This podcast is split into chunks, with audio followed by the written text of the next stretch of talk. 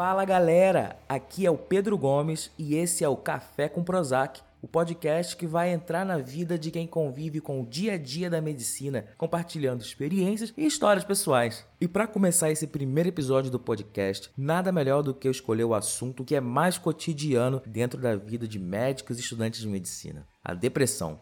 A doença que acomete dois a cada três médicos no país. E hoje nós vamos falar aqui sobre como foi o nosso processo de adoecimento na faculdade, como a gente conseguiu lidar com a estigmatização, os fatores que levaram a gente a desenvolver esse problema. Vamos falar também sobre o delicado tema do suicídio. Mas por fim, a gente quer dar também algumas dicas para as pessoas mais jovens que estão começando a enfrentar o problema agora. E para falar sobre isso, temos dois especialistas no assunto pós-graduados na Faculdade da Vida e já há muito tempo carimbados com um Código Internacional de Doenças. Eu, Pedro Gomes, médico e com diagnóstico psiquiátrico há mais ou menos 4 anos, e Keila Laís, interna de medicina que já vivencia essa experiência de tomar drogas psicoativas lícitas há quanto tempo? Olha, já tem pelo menos de 5 a 6 anos aí. Já é um tempo, é uma estrada, hein? Ó, falando nisso, que a gente já começou a tomar medicação já tem um tempo. Como é que foi para você esse começo? O que, você estava fazendo quando você descobriu que você tinha um diagnóstico psiquiátrico? O que, que você estava vivenciando? O que, que você estava passando quando você foi definida como uma pessoa depressiva? Eu estava vivenciando a faculdade. ah, eu acho que a faculdade de medicina, ela é muito ela tem um peso muito grande, né? Porque a gente se depara não só com uma carga horária bastante densa, né? Como uma experiência completamente nova e além de você ter que lidar com a com as outras pessoas, os pacientes, com a, aprender muita coisa nova ao mesmo tempo. Para mim, eu estava na no segundo semestre, eu acho, ou seja, finalzinho do meu primeiro ano do curso. Foi quando eu tive meu primeiro diagnóstico. É, porque no caso eu passei por dois momentos é, de diagnóstico. E aí, nesse momento, eu me deparei com uma situação de que eu tinha vivido três anos na tentativa e do pré no pré-vestibular, entrei na faculdade e eu tinha a sensação de que eu tinha feito talvez a escolha errada, que não era aquilo que eu queria, talvez. Eu não sei, eu tava me sentindo como um peixe fora d'água dentro do curso. E além disso, eu tava passando por problemas pessoais, problemas de saúde, virou uma bola de neve. Eu morava sozinha também, então a minha família mora numa outra cidade. E é difícil quando a gente. No caso, eu já morava fora da minha casa, né, na casa dos meus pais, já há uns quatro anos. Mas eu tinha um outro grupo de amigos. E quando eu entrei na faculdade, eu tive que reconstruir essa rede de amigos, porque o curso não dá muita possibilidade da gente continuar, né, com as nossas mesmas redes. A gente tem que se esforçar muito, às vezes, para manter amizades e, enfim, reencontrar esses amigos de outros, de outros é, cenários, vamos assim dizer. E eu acho que isso foi pesando para mim. Quando eu cheguei no final do primeiro ano do curso, eu não eu tinha aquela sensação básica né da depressão que nada fazia sentido que eu não sentia vontade de estar tá fazendo de estar tá seguindo a minha rotina. Nada era mais tinha sabor como se a vida não tivesse sabor não tivesse gosto não tivesse nada. E aí foi isso esse foi meu primeiro diagnóstico. E eu acho que depois aí no decorrer desse podcast a gente pode falar desse segundo diagnóstico que é mais recente. Eu acho que isso é um processo que acontece muito né com muitas pessoas né que a maior parte dos estudantes de medicina passam anos no cursinho, né? Você passou quantos anos? Três anos. Três anos tentando. Aí você chega, se depara com a, com a situação. Como é que foi para você vivenciar isso, né? Passar por essa decepção, talvez, né? Com... Porque não era o que você estava esperando, né? Nunca é o que a gente está esperando. É, nunca é. Até porque durante três anos de cursinho, a questão de você, principalmente, passar pela, pela não aprovação, você se sentir, né, a decepção mesmo. Você se decepciona, você faz uma prova, se decepciona, você vai criando uma sabe, uma expectativa muito alta de quando entrar no curso, que não vai suprir às vezes mesmo que seja algo que você queria, do que tá lá, não é que medicina não era algo que eu queria, mas é que a minha expectativa ao entrar no curso era outra.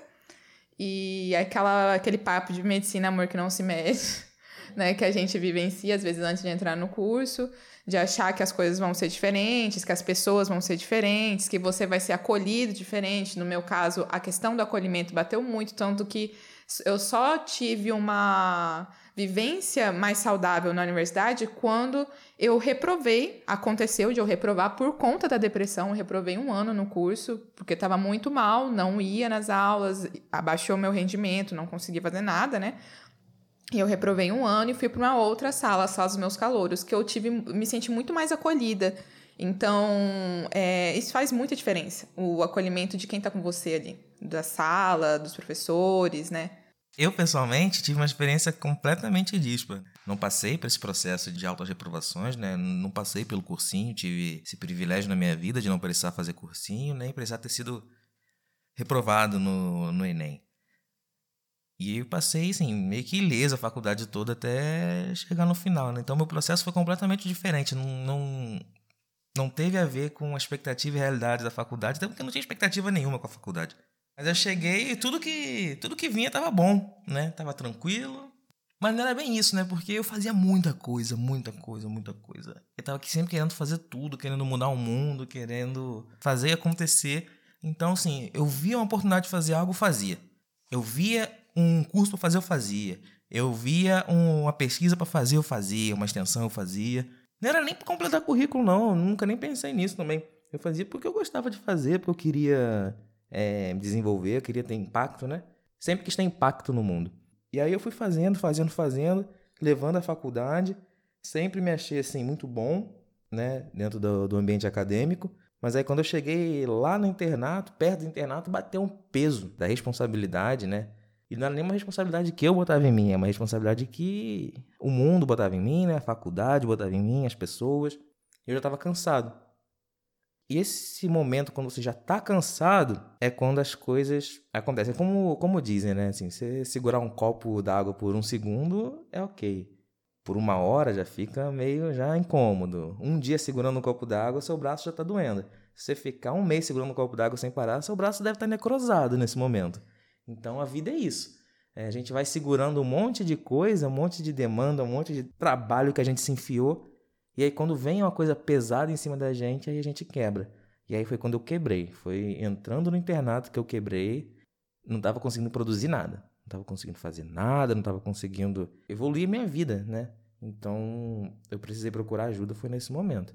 São condições completamente diferentes, mas o que eu acho que abrangem o leque de possibilidades como um todo dentro da, das depressões na medicina, né? Acho que todo mundo passa por um pouco de cada coisa dessa. Eu também acho. Acho que às, às vezes as circunstâncias mudam, as expectativas que a pessoa tinha mudam, mas a principal coisa está relacionada com toda certeza a esse essa questão de demandas, de carga, pode ser só carga emocional, pode ser a questão de pegar muita coisa para fazer, então também se torna físico, né? Porque você tá em todos os lugares ao mesmo tempo e você não tem tempo para olhar para você, para fazer alguma coisa que você goste, alguma coisa que, né, te tire daquele ambiente.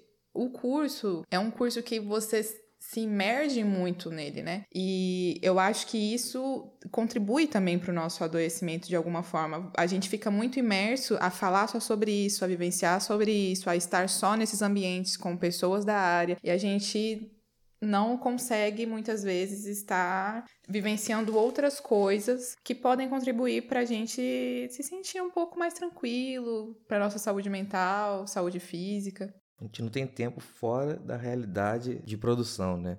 Estão sempre cobrando a gente de, de produzir. Isso, assim, não muda, né? Faculdade é uma coisa que acontece, depois que você se forma também não muda, né? É, mas na faculdade, cara, eu acho que uma das piores coisas que acontecem é que nossos professores têm 300 anos. Eles não fazem ideia do que é viver no século 21. Eles ainda estão naquela pegada de se você não souber essa fórmula eletroquímica para você calcular o sódio, seu paciente vai morrer. E a gente fica nessa. E não é só nisso. A gente vai em todos os momentos, tempo inteiro sendo cobrado de ter que decorar tudo, de ter que saber tudo. Se a gente não souber tudo, ferrou. Você vai ser um péssimo médico, seu paciente vai morrer. Exatamente, sim. E querendo ou não, uma hora isso internaliza. São seis anos, pelo menos, isso batendo na sua cabeça todo santo dia. São os professores falando isso, e aí os alunos que já internalizaram isso falando isso. Chega um momento que você está se falando isso. Sim. E não tem como escapar, né? E os professores eles não, não, não têm noção de que hoje em dia a gente vive na era da informação. Qualquer informação que eu queira está na palma da minha mão em cinco segundos. Eu não tenho que catar um livro na universidade, na faculdade, um livro na biblioteca e vir com ele debaixo do braço para o plantão. Não. Eu tenho aplicativo, eu tenho Google, eu tenho um monte de coisa aqui. Eu tenho que saber como diagnosticar, pô. Eu tenho que saber o que fazer, eu tenho que saber me relacionar com as pessoas. Exatamente. Às vezes a gente perde de aprender isso na faculdade, inclusive, né? De aprender a se relacionar e que é tão importante, porque a depressão também é um, um reflexo da, de relacionamentos que a gente não, não consegue traçar de uma forma positiva. Eu acho que quando a gente está muito imerso num ambiente que, que o foco não é o exercício do relacionamento real e que é um ambiente que te adoece, você vai perdendo a sua capacidade de se relacionar com outras pessoas também. E isso é muito ruim. No meu caso, na minha faculdade, eu não tenho tantos professores muito velhos, né?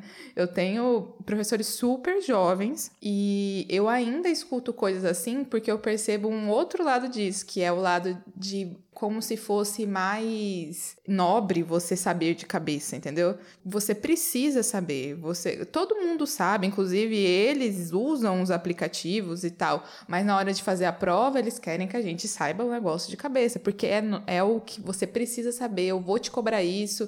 E a vida não necessariamente vai me cobrar isso, entendeu? Não vai me cobrar dessa forma que você tá me cobrando.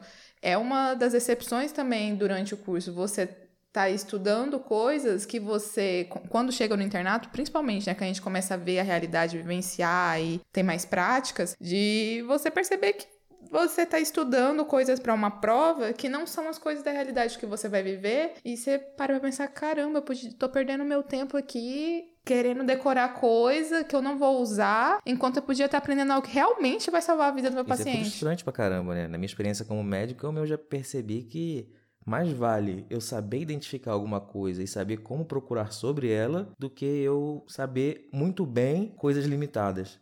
Trabalho dentro da medicina é um trabalho coletivo, em conjunto, você faz com outros colegas, você faz com profissionais de outras áreas que sabem mais do que você. A gente nunca vai saber tudo, né? Só que é isso, né? Esse ritmo que impõe pra gente é um ritmo incondizente. Uhum. E por falar em ritmo, eu lembrei de uma outra coisa que eu acho que é mais uma coisa que serve para adoecer a gente é que a gente vive num, na internet, né? Antigamente não tinha isso. Antigamente as informações vinham na sua cabeça em horas específicas do dia, demoravam para vir. Hoje te cobram um tempo inteiro de você estar tá ligado, né? Quando eu fazia internato, eu não podia ter a opção de não ter um celular. Eu passei os últimos anos da minha faculdade antes do internato sem celular. Eu peguei o último semestre e falei: não vou ter celular, eu vou ficar com um celularzinho aqui, ó, bem ruinzinho. Quem quer falar comigo me liga, manda uma carta ou manda um e-mail. E eu fui proibido de fazer isso, porque eu precisava estar no WhatsApp recebendo o dia inteiro informações do serviço que eu estava inserido no internato. Fui proibido. Eu não consigo trabalhar agora se eu não tiver um WhatsApp para passar plantão, para pegar plantão. Eu preciso estar inserido numa coisa que é o tempo inteiro cobrando de acontecer. As coisas têm que acontecer na hora. Nosso cérebro não foi feito para trabalhar assim.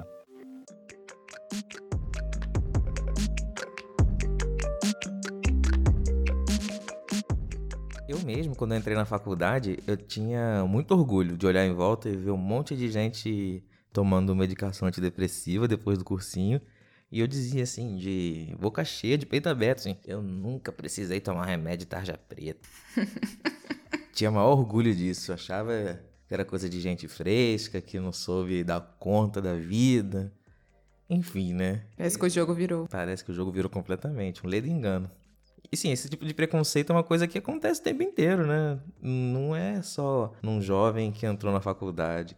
Minha mãe é assim, os professores são assim, não compreendem o que está acontecendo com a gente, não tem nenhum tipo de equidade, de, de apoio, de suporte, de, de interesse em entender cada, o momento de cada um, né? Alguns colegas são assim mesmo, não entendem ou não querem entender que cada um tem seu tempo, cada um às vezes está passando por um momento difícil, precisando de apoio, né? Eu tenho um camarada que, cara, até acho que ele teria capacidade de ser um bom médico, né? Mas ele passou por várias coisas na vida. Hoje em dia ele tá assim, afundado em droga, afundado em bebida. É objetivamente falando um péssimo médico, né? É um péssimo médico, não gostaria de ser atendido por ele, de que meus familiares fosse atendido por eles. E, tipo, os outros colegas de profissão julgam, fazem piada o tempo inteiro, falam mal o tempo inteiro. Mas é isso, né? O cara tá passando por um processo pesado na vida, já quase se matou uma vez e não é tranquilo. E a gente não entende. Quem tá fora nunca entende, né? Sim. Acho que até porque é uma coisa como até quem já tem diagnóstico, às vezes tem dificuldade de entender outra pessoa que tá passando por, por um momento assim. Porque é, é tudo muito interno, né? O, o sofrimento que você tá vivendo, ele não tá realmente relacionado com a, o contexto, entre aspas, real daquilo que a pessoa tá passando necessariamente. Para um, vivenciar um curso de medicina pode ser muito tranquilo porque o resto da vida dessa pessoa, o contexto que ela vive, pode contribuir com isso. Para outra pessoa, isso pode ser uma carga muito grande, porque ela vive em outro contexto, ela passou por outras coisas, ela tem outra história, e para muita gente vai ser difícil compreender por que aquela pessoa tá assim, mas nossa, nem parece grande coisa, né? O meu caso, eu acho que eu eu achei que eu já estava bem livre desse preconceito porque eu tive um diagnóstico muito no início da faculdade. Quando eu tive esse diagnóstico, que foi de depressão e ansiedade. Eu tive uma resistência de tomar medicação, porque eu, ao contrário do que é a história de muitas pessoas, que primeiro vai ao psiquiatra e o psiquiatra que refere a terapia, né, a psicoterapia, eu iniciei na psicoterapia e a psicóloga que me falou: olha, não vai dar só aqui, você vai precisar ir num psiquiatra. Eu tive uma resistência no início à medicação, mas eu percebi porque era o que eu devia fazer, o que era ia ser o melhor para mim naquele momento, porque eu já tinha ali, né, a psicoterapia para me acompanhar, para me ajudar, para inclusive falar sobre isso e falar sobre essa resistência, né, que existia. Aí, OK, Passei anos tomando antidepressivos. Em um momento eu larguei com o psiquiatra, comecei a a manter só as receitas e não voltar. Fiz uma troca de medicação por conta. Não indico, inclusive depois a gente vai dar umas dicas. Não façam isso, gente. É, não seja um péssimo paciente. Aí, recentemente, eu falei: não, vou fazer as coisas certas, eu vou voltar no psiquiatra, vou seguir um tratamento corretamente, tudo bonitinho. E eu tive a surpresa de que o meu diagnóstico não era depressão e ansiedade, mas eh, na real eu tinha transtorno afetivo bipolar. E aí eu fiquei assim: meu Deus, como assim? Eu passei semanas remoendo essa questão do diagnóstico. Desde realmente para mim olhar aquilo fazer sentido, o diagnóstico, a explicação do psiquiatra, enfim, tudo isso ter feito muito sentido na minha cabeça, mas ao mesmo tempo falar, gente, mas não, não pode ser. Eu não vou tomar um remédio para isso, que absurdo. E recentemente eu escutei de um profissional de saúde, né? Escutei um comentário de profissional de saúde que não é, que não seria atendido por uma pessoa que toma lítio, que é uma medicação usada, né, para transtorno afetivo bipolar. E eu fiquei ainda mais com isso na cabeça, né? Que a gente nunca consegue realmente estar livre desse preconceito, mesmo já tendo conhecimento. Não é o conhecimento que nos livra necessariamente dele, que é uma coisa muito internalizada na sociedade de que pessoas que são depressivas, pessoas que são bipolar, pessoas que tomam medicações entre aspas, tarja preta, né, medicações controladas, elas não são capazes de fazer as coisas que outras pessoas fazem. A gente é incapaz de, de produzir, incapaz de estar nos mesmos ambientes e se relacionar da mesma forma. Isso não quer dizer que tenham pessoas que realmente tenham suas dificuldades por conta de serem neuroatípicas.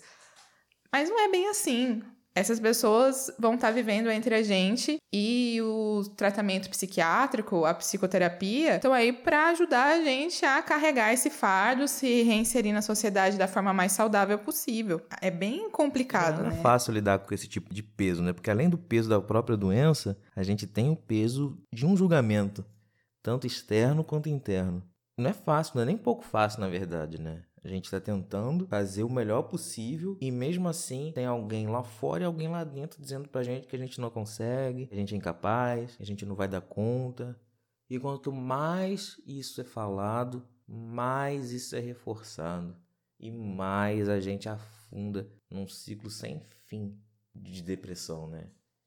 E quando a gente fica nesse processo a ponto de não conseguir se mover, é aí que as coisas desandam de vez, porque a cobrança para a gente continuar fazendo, ela segue.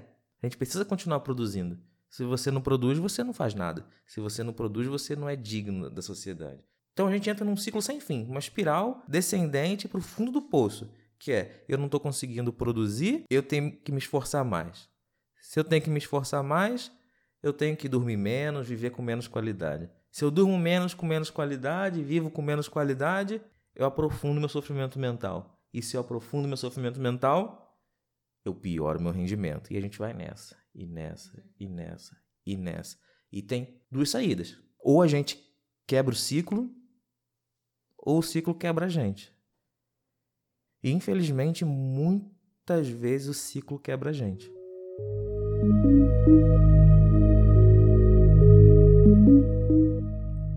Não é incomum a gente ouvir relato de pessoas que desistiram, que morreram, que tiraram a própria vida dentro da, dentro da medicina, né? Isso é muito comum com estudante e é muito comum com médico. Somos a profissão que mais se mata. Somos o grupo de estudantes universitários que mais se matam. Esses dias aconteceu uma coisa bem, bem bad. Eu tava rolando ali no Instagram, né? Entrei tem pouco tempo no Instagram, então o Instagram tava me indicando um monte de amigos. E aí o Instagram indicou para mim uma amiga minha que fazia faculdade, que já estava formada, trabalhando, que se matou recentemente. Foi bem pesado lembrar disso, né? Na época, no momento que tinha que ela tinha tirado a própria vida, foi bem ruim, foi um clima bem ruim para todo mundo. Trouxe pra gente quão finita é a vida e quão próximo da gente está. Mesmo que a gente pareça que esteja bem, ou que as pessoas do nosso lado pareçam que está bem, a gente acorda no dia seguinte com a notícia de que a pessoa morreu, de que a pessoa tirou a própria vida, né?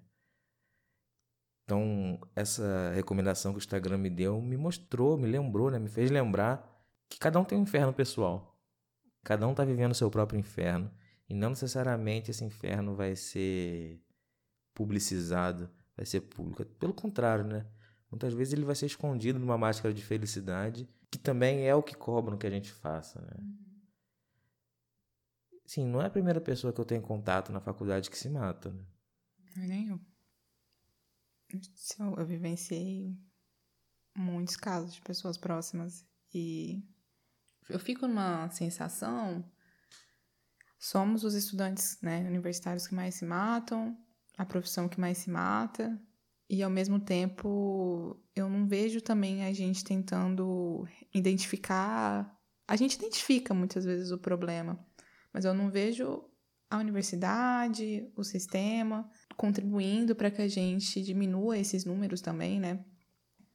A minha universidade, por exemplo, depois de um, de um caso específico, resolveu fazer grupos de psicoterapia e tal, mas, sinceramente, acho que não é isso que, que vai necessariamente resolver eu sentar num grupo e falar tudo. que vai resolver a faculdade me dar um pouco mais realmente de qualidade de vida, não me entupir de aulas e coisas que não são úteis, enfim. É proporcionar, é saber do aluno o que que vai ajudar, né? Não adianta fazer as coisas por eles. Não adianta um hospital ou, enfim, um outro serviço, uma UBS, PSF, querer ajudar nessa situação e não fazer, não saber o que, que a gente precisa, o que, que a gente identifica para o adoecimento. Eu sei que tem coisas que elas não, não conseguem ser realmente alteradas, mas existe como reduzir o dano, né? E o lugar, o melhor lugar para você reduzir o dano é no começo. Sim. Quando é na faculdade ainda.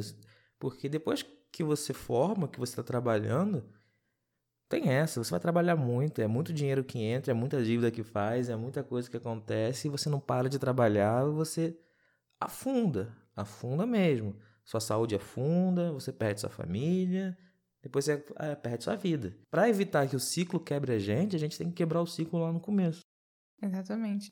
Até o fato que eu vejo pessoas entrando na universidade com 16 anos, chega no internato com 20 anos, e você vai lidar com a morte dos outros, você vai lidar com dar má notícia para a família, você vai lidar com ver gente que você não vai conseguir fazer nada. que você vai olhar e você sabe que ninguém vai conseguir fazer nada pela pessoa, com notícia do tipo.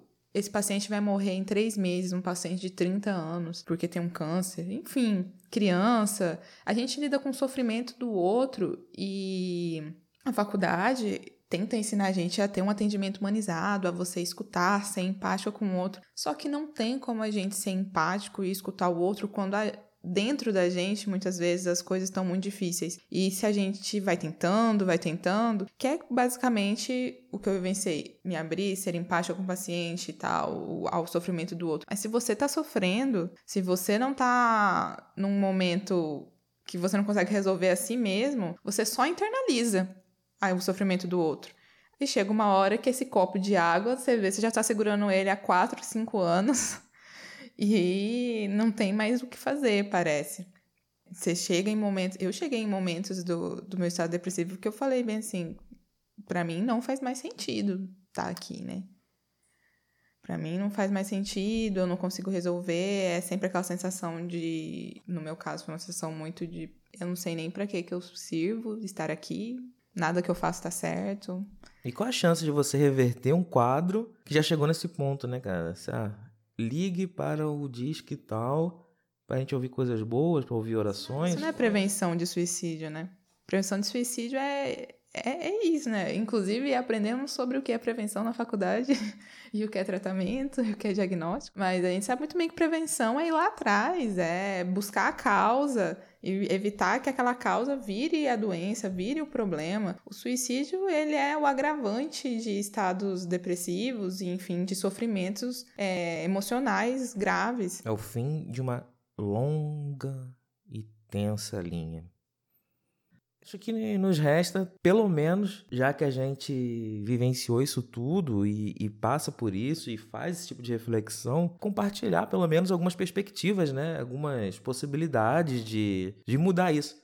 Sei que talvez a gente não vai conseguir mudar nenhuma vida imediatamente, mas se você está ouvindo isso e está se deparando agora com esse processo, talvez alguma dessas dicas possam ser úteis para você. Dicas que eu costumo dar para alunos que estão começando essa, esse caminho e começando esse sofrimento. A primeira de todas é, cara, abra a sua mente para as possibilidades. A chance de você ter algum grau de adoecimento mental, ela é muito mais alta dentro do nosso meio do que a de não ter. A gente está sempre jogando contra a probabilidade. É estatística, é epidemiologia. Dois a cada três. Qual a chance de você ser o terceiro? Então a gente precisa abrir a mente para essa situação e a gente precisa se dispor a reconhecer. A mulher, depois de certa idade, não vai todo ano no ginecologista prevenir? Por que, que a gente não se abre para prevenir periodicamente e ver como é que tem a nossa saúde mental? Outra dica que eu posso dar é assim: saiba pedir ajuda. Saiba pedir ajuda. Dica de ouro. É importante você pedir ajuda quando não estiver conseguindo mais. Mas é mais importante você pedir ajuda quando você vê que a situação está ficando ruim. E é muito mais fácil você pedir ajuda. Eu vejo muita gente que se nega a pedir ajuda porque acha que vai dar conta. Seis meses daqui para frente eu vou dar conta porque eu vou diminuir não sei o que, eu vou fazer outra coisa, eu vou entrar no esporte e que não sei o que. Não deixa para seis meses daqui para frente, cara. Pede agora. O que, que te custa pedir agora ajuda e não ser nada? Tudo bem. Procurei um profissional, o profissional me avaliou, falou que eu tô tranquilo. Maneiro. Ótimo. Melhor do que você esperar o caldo engrossar para você pedir ajuda. Terceira dica que eu posso dar, assim, é tenha foco. Isso é uma coisa que eu diria para mim se eu pudesse voltar no tempo, é tenha foco. E aqui eu quero definir foco para a gente poder falar a mesma coisa, né? Foco para mim é saber dizer não para ótimas ideias. A gente vive num mundo que é multitarefa. O tempo inteiro as pessoas estão oferecendo tarefas para a gente fazer grandes propostas, coisas incríveis para a gente fazer, que a gente vai conseguir e tal. Mas esse mundo multitarefa não condiz com a nossa essência humana, não condiz com a nossa natureza. A gente não dá conta de fazer tudo. Você não precisa fazer tudo. Ninguém precisa fazer tudo. Então tenha foco. Saiba o que é a sua prioridade, saiba o que você quer, saiba para onde você vai e tenha foco. Saiba dizer não para boas oportunidades. Tenha um tempo para si mesmo. Vou dar as minhas dicas, né? Uma eu já tinha dito. Não seja um péssimo paciente. Se você iniciou um tratamento psiquiátrico, psicoterapia, não se dê alta, não deixe de tomar medicação Inclusive, a gente que é estudante de medicina, que é médico, enfim, a gente sabe do risco e, eu, e parece que a gente se sente mais encorajado de tomar o risco para si, de falar: não, eu dou conta, eu vou fazer tudo sozinho. Que é o primeiro. É, você volta no primeiro erro que muitas vezes te fez chegar até o estado que você tá. Achar que dá conta de tudo. Você não precisa dar conta de tudo. Então, siga seu tratamento corretamente. Tome seus remédios corretamente. Se está tendo algum problema com a medicação, você vai ter que falar com o seu médico. E aí vocês se resolvam, veja o que fica melhor para você, mas não larga o tratamento. O outro é tenha ao seu redor pessoas que te fazem bem. Procure na faculdade pessoas que vão formar o seu grupo de amigos, de colegas, né?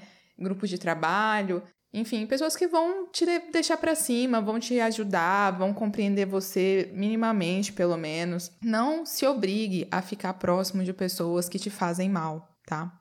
E o terceiro, aprenda alguma coisa nova que seja fora da medicina.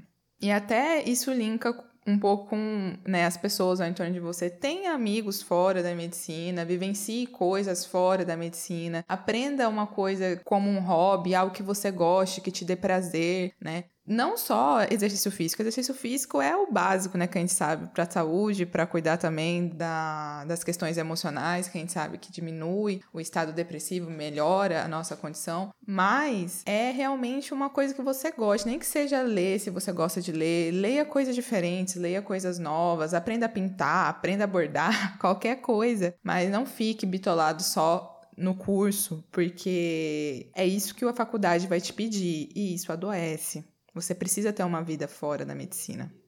Olha, tem mais uma dica que eu acho que é assim, a dica bônus e é a dica de ouro. Eu acho que essa dica assim é uma dica que eu demorei para aprender, que muita gente sequer aprende e que seria essencial na minha vida, assim, se eu soubesse. Sim, é mais importante para mim. Tenha um mentor ou uma mentora, uma pessoa que seja sua amiga, colega, profissional, sei lá, mas que já tenha passado pela mesma jornada que você passou, está passando ou vai passar. A gente não aprende com erros. A gente não aprende com erros. Você não conhece o Thomas Edison porque ele errou duas mil vezes para fazer a lâmpada. Você conhece ele porque ele acertou fazendo a lâmpada. O erro ensina a fazer errado, não ensina a fazer o certo. Então, se você tiver uma pessoa que está disposta a te dizer aonde ela errou para que você não escorregue nessa trilha e para dizer aonde ela acertou para que quando você for trilhar a sua própria trilha você tenha referenciais positivos, isso tudo vai te fazer chegar muito mais longe e com muito mais tranquilidade. Se você tem esse tipo de pessoa, não desperdice a oportunidade. Ouve o que essas pessoas têm para te dizer de peito aberto. Essas pessoas elas vão contribuir muito para você, porque Todo mundo que errou sabe o preço que paga e ninguém quer que os outros paguem por isso. Então, chegando no final, a gente pode ir se encaminhando por aqui, para também não ficar muito longo esse primeiro episódio. E assim, como mensagem final, acho que é essencial a gente dizer que não é normal fingir que isso tudo é normal. Esse processo de formação de quem cuida da saúde, o próprio processo de trabalho de quem cuida da saúde, ele não pode ser adoecedor. De jeito nenhum. Esse podcast ele não se chama Café com Prozac à toa, né? Sim, acho que nada é mais íntimo do dia a dia da medicina do que se encher de estimulante para fazer as coisas e se encher de antidepressivo para aguentar fazer as coisas. E a gente precisa ressignificar nossas vidas. A gente precisa discutir abertamente assuntos que importam para o nosso desenvolvimento, seja como pessoas ou como profissionais. Porque no fim das contas, a gente está na interface entre vidas. Esse episódio vai ficando por aqui, mas semana que vem a gente vai estar de volta para discutir outros assuntos que são pertinentes, tá? Se você puder, siga a gente no Spotify, no Deezer, onde quer que seja, para que a gente possa se encontrar novamente e tomar mais uma dose de café e uma dose de Prozac. Tchauzinho, a gente se ouve no próximo episódio.